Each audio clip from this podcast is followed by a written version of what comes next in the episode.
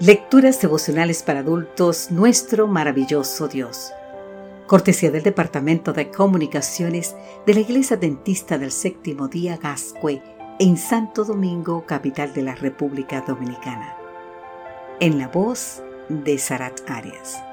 Hoy, 28 de noviembre, ¿sustituir a Dios? Es una pregunta interesantísima. Jeremías capítulo 2, versículo 13 nos dice, Dos males ha hecho mi pueblo. Me dejaron a mí fuente de agua viva y cavaron para sí cisternas, cisternas rotas que no retienen el agua. Las cisternas tenían su utilidad en Palestina. De hecho, eran reservas de agua indispensables en zonas geográficas donde la lluvia era muy escasa durante el verano. Sin embargo, con todo lo útiles que eran, a nadie se le ocurría cambiar un manantial de agua viva por una cisterna, mucho menos por una cisterna rota. No obstante, eso era precisamente lo que Judá estaba haciendo al cambiar al Dios verdadero por dioses falsos. ¿A quién se le podía ocurrir?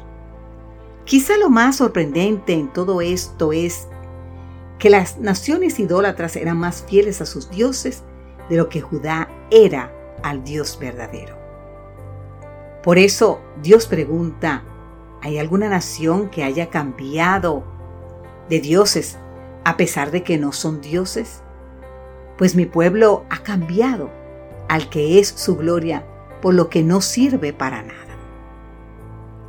Lawrence O. Richards ilustra lo irracional de la conducta de Judá con la decisión de que una persona toma de abandonar el manantial de agua cristalina que siempre ha tenido a su disposición y se interna en el desierto en busca de cisternas que sacien su sed. Te invito a leer más en The Bible Reader's Companion, página 450. Pero ¿sabes qué? Totalmente irracional. ¿Cierto?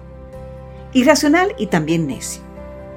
Es la necedad de buscar sustitutos al verdadero Dios, de dar la espalda al Dios que nunca desampara a sus hijos, para ir tras ídolos que no son capaces de socorrer en los momentos de aflicción.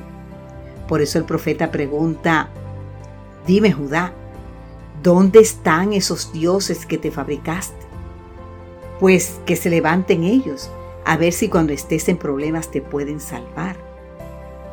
Y ahora la pregunta para nosotros, querido amigo, querida amiga, ¿cuál de los dos pecados de Judá podríamos estar cometiendo hoy? ¿El de dejar a Dios la fuente de agua viva o el de beber de cisternas rotas? Jamás se nos ocurriría rechazar a Dios. Pero cuán fácil es a veces, sin darnos cuenta, beber de las modernas cisternas. Esas son las riquezas, el aplauso, el poder, buscando en vano que sacien nuestra sed.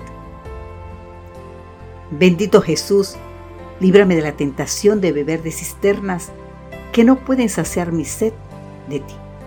En cambio, Señor, dame del agua que brota para vida eterna a fin de no tener sed jamás.